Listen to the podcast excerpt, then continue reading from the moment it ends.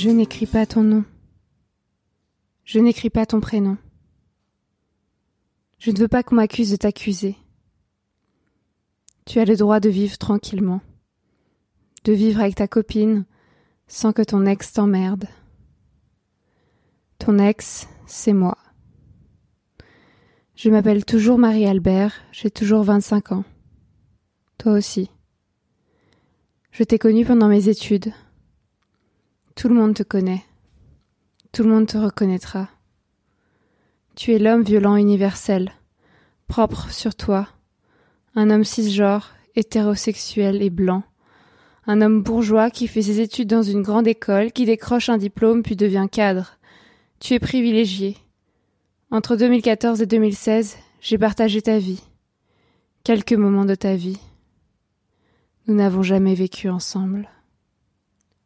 Je t'appelle tu dans ce podcast, puisque ton nom est anonyme. Je ne t'ai jamais dit que tu es violent. Je ne t'ai jamais confronté. Je t'ai quitté à l'été 2016 car je ne t'aimais plus. Nous avons gardé contact jusqu'à l'année 2019. Je relis le dernier message que tu m'as envoyé sur Facebook. Désolée ma biche, je me suis fait moi-même de faux espoirs. Le 13 juillet 2019. Tu proposes que nous nous voyions, mais tu n'as pas pu te déplacer. Tu m'appelles ma biche, et depuis, je n'ai plus de nouvelles. Je vois aujourd'hui que tu m'as bloqué sur les réseaux sociaux. Est-ce que j'ai fait quelque chose de mal? Je me demande. Et toi? Tu es un homme violent. Avec moi, tu as usé de violences psychologiques et violences physiques. Je ne me rappelle pas tout, j'ai oublié la plupart. Je dis ici notre histoire, car elle est belle, elle est moche, elle est intense, et elle a fait rêver un jour. J'ouvre les yeux avec mon féminisme. Rien n'excuse la violence, et plus jamais je ne veux te revoir. Je ne tiendrai pas ma promesse. Avril 2014. Je sors d'une relation de trois ans avec un copain du lycée. Je me lasse, je le quitte. Je te rencontre pendant mes études à Lille. Tu me dragues toute l'année. Je te repousse. Pendant une soirée étudiante, je change d'avis et décide de t'embrasser. Nous rentrons chez toi et faisons l'amour. Je ne ferme pas l'œil de la nuit. Les jours suivants, je te repousse à nouveau, je ne veux plus de toi. Je pars en vacances et tu continues à m'envoyer des messages. Je me demande si les hommes comprennent quand je ne réponds pas à leurs messages. Toi, tu insistes jusqu'à ce que je craque. Oui, je craque. Je te réponds et nous entamons une conversation à distance. Nous échangeons des textos pendant des jours et je décide de te rejoindre chez tes parents en Bretagne. Je prends le train à la fin des vacances pour faire l'amour dans ton lit d'enfant. Commence l'habituelle lune de miel. Nous restons ensemble plusieurs mois, puis nous quittons, car nous déménageons de Lille. Notre relation à distance se casse la tête. Je pars étudier à Moscou, en Russie, toi à Varsovie, en Pologne. Nous nous retrouvons furtivement pour un week-end à Riga, en Lettonie. Nous tentons de vivre notre amour à distance. Je crois que je t'aime. Tu te dis amoureux de moi.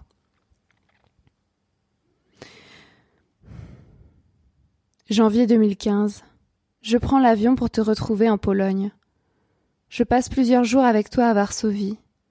Nous sortons faire la fête avec tes amis Erasmus. Un soir, nous dansons dans une boîte de nuit bien loin de ton appartement. Nous buvons, et nous décidons de nous séparer momentanément pour draguer chacun et chacune de notre côté dans la fête. C'est une blague. Nous nous retrouvons une heure plus tard sans avoir dragué personne. Nous sortons pour rentrer à la maison. Devant la boîte de nuit, je rencontre un homme inconnu avec lequel je rigole quelques minutes. Quand j'interromps notre conversation pour te retrouver, tu as disparu. J'avance jusqu'à l'arrêt de bus sans te trouver. Je n'arrive pas à t'appeler, je n'ai plus de batterie. J'attends longtemps, dans le froid, sous la neige, je me sens désespérée. Je prends finalement un taxi pour rentrer seule à ton appartement. Je retrouve ta chambre vide, tu n'es pas rentrée. Je m'allonge dans le lit et m'assoupis rapidement. Tu rentres plus tard, toujours ivre. Tu me réveilles et t'énerves. Quelque chose de très grave s'est passé. Tu me dis. Tu refuses de m'en dire plus. Tu me hurles dessus pour une raison que j'ignore. Tu me menaces et me fais passer pour responsable de la situation. À un moment, tu prends ma valise ouverte, remplie de mes affaires, et tu me la jettes dessus. Tu me fais mal. Je ne comprends rien. Je reprends mes affaires éparpillées par terre, je les range une à une dans ma valise. Je me prépare à quitter cet appartement, je veux partir. Je ne me sens plus en sécurité. Tu t'accroches à mes poignets et me supplies de rester. Je ne me rappelle plus ce que tu me racontes. Je décide de rester et nous nous endormons. Le lendemain matin, tu continues ton délire. Tu me répètes Quelque chose de très grave s'est passé hier soir. Je demande quoi? Tu me racontes être entré à pied depuis la boîte de nuit, située très loin. Tu es tombé sur deux hommes qui t'ont agressé. Tu t'es défendu et tu les as frappés. Tu as tué l'un d'entre eux en donnant un coup trop fort. Il est tombé et il ne s'est pas relevé. Tu es rentré après. Cet accident explique ton état psychologique. Il explique ta violence. Je te crois. Je suis choquée. Je te propose de nous rendre au commissariat pour tout raconter à la police. Tu refuses. Quelques heures plus tard, tu changes de version. Tu as tout inventé. Tu n'as croisé personne en rentrant. Tu n'as tué personne. Je ne comprends pas. Je me sens démunie. Je me sens soulagée. Nous ne reparlons pas de ta violence physique envers moi. Je repars quelques jours plus tard en Russie.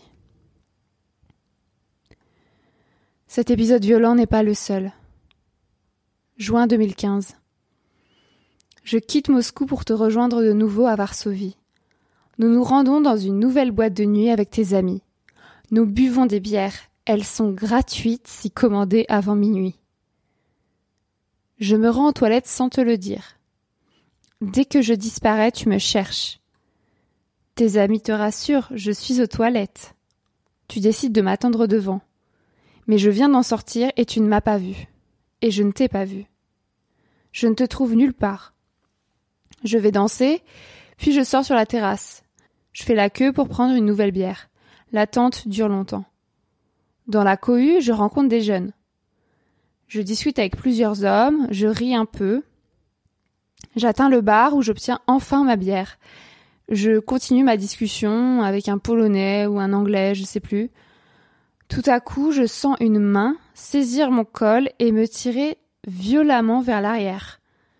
Tu viens me prendre pour m'éloigner de cet homme. Tu me cries dessus comme si j'étais une enfant. Ça fait deux heures que je t'attends aux toilettes et je te retrouve là. Tu m'accuses. J'essaye de discuter avec toi, mais c'est impossible. Tu me fais la tête. Tu ne parles plus. Un peu plus tard, nous quittons la fête pour entrer à ton appartement. Sur le chemin du retour, tu marches loin devant moi. Je marche lentement. Je crains ta violence à notre arrivée chez toi. Je te perds de vue. Je me retrouve perdue dans Varsovie. Je laisse tomber mon téléphone par terre et l'écran se casse. Après plusieurs heures, je retrouve ton appartement. Tu ne m'adresses pas un mot. Nous nous couchons avec ta haine et ma culpabilité. Le lendemain, nous prenons l'avion pour Paris dans une atmosphère gelée. Tu me fais porter la responsabilité de notre dispute. Notre relation dure encore quelques mois. Nous nous quittons, nous nous remettons ensemble.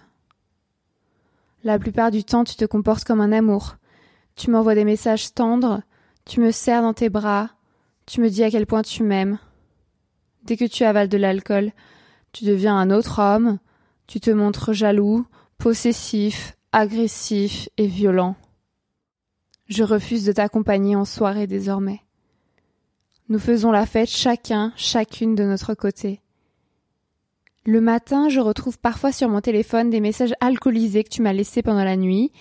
Tu enregistres ta voix pendant de longues minutes pour me répéter que tu m'aimes et me supplier de te garder comme copain, sinon tu vas mourir, etc., etc. Tes messages sont décousus, insensés. Je ne les écoute plus. À l'été 2016, je te quitte définitivement. Tu ne supportes pas la rupture et m'accuses de coucher avec d'autres hommes. Nous reprenons contact quelques mois plus tard. Je crois que nous redevenons amis. Novembre 2017. Je te rends visite à Strasbourg où tu étudies. Je passe quelques jours avec toi, nous dormons et couchons ensemble quelquefois. Un soir, nous rendons visite à un de tes amis. Nous buvons et fumons dans son appartement. Il est dépressif. Il nous propose des médicaments, des antidépresseurs et des anxiolytiques, comme une drogue. Tu en prends volontiers. Vous m'incitez à en prendre. Tu verras, ça te détendra, vous me dites. Je refuse. Vous me traitez de dégonflé, de nul, de chiante. Vous essayez de me faire avaler ces médicaments de force. Plus je refuse, plus vous insistez. Je finis par claquer la porte. Je rentre toute seule à ton appartement en me sentant coupable de nouveau. Cette nuit-là, tu ne rentres pas. Le lendemain, est-ce que tu me présentes tes excuses? Je crois pas. Je rentre à Paris avec la certitude que tu es complètement con. Nous nous revoyons à une ou deux reprises pour prendre des bières dans la capitale et nous raconter nos vies. Tu as trouvé une nouvelle copine, tu retournes vivre et travailler en Bretagne. Je reste à Paris et je trouve un copain moi aussi. Il n'est pas violent. Je ne te parle jamais de ta violence. Tu n'évoques jamais la question. Tu ne m'as jamais donné de gifle ou de coup de poing. Tu ne m'as jamais violé. Est-ce que tu es un homme violent? Oui. L'alcool est un facteur aggravant. Rien ne justifie la jalousie. Rien ne justifie la violence. Je ne porte pas plainte. Je ne te demande pas de compte. Je ne t'en parle pas. Je laisse cet épisode derrière moi. Peu de mes amis le connaissent. J'écris ce podcast pour rendre compte de ta violence psychologique. Tu me manipules, tu me menaces, tu m'insultes. Pour rendre compte de ta violence physique. Tu me jettes des objets sur la tête, tu m'agrippes comme un objet. Je n'ai mis des mots sur cette violence qu'en 2019 j'ai lu, entendu, écrit sur les violences conjugales, jusqu'à me rendre compte qu'elles me concernent. Je dénonce les hommes violents et les féminicides. Entre 20 et 22 ans, j'ai connu un homme violent. Je t'ai laissé me toucher et m'aimer pendant deux ans. Aujourd'hui, j'ai peur de te blesser avec ce podcast. Je me sens coupable de ne pas avoir réagi, de ne pas t'avoir dénoncé, de ne pas t'avoir quitté plus tôt. Je suis convaincue que tu montres la même violence avec ta copine actuelle, avec les précédentes, avec les suivantes. Je suis convaincue que tu bois encore de l'alcool. Est-ce que je saurais me défendre la prochaine fois? Est-ce que je saurais dire stop? Est-ce que mon entourage saura voir la violence dans mon couple? Je ne crois pas. Je me demande moi-même si je n'ai pas été violente avec mes conjoints, parfois. Est-ce que je suis une femme violente? Je me sens coupable de t'accuser. Est-ce que je dois publier cet épisode? Je doute de tout, surtout de moi. Ce dont je ne doute pas, c'est que tu es un homme violent. Et toi, chère auditorice, je te parle à toi maintenant. Tu viens d'écouter l'épisode 4 de mon podcast Marie sans filtre. Je le dédie à toutes les personnes victimes de violences, à tous les hommes violents, qu'ils puissent m'écouter et m'entendre. Penses-tu que le couple engendre la violence, que toutes les violences ne se valent pas, que mon histoire est grave? Écris-moi sur les réseaux sociaux, partage ce podcast autour de toi, je crains de ne pas être la seule à raconter cette histoire. Je crains de ne pas être la seule à culpabiliser et à douter. Peut-être un jour, je n'aurai plus peur.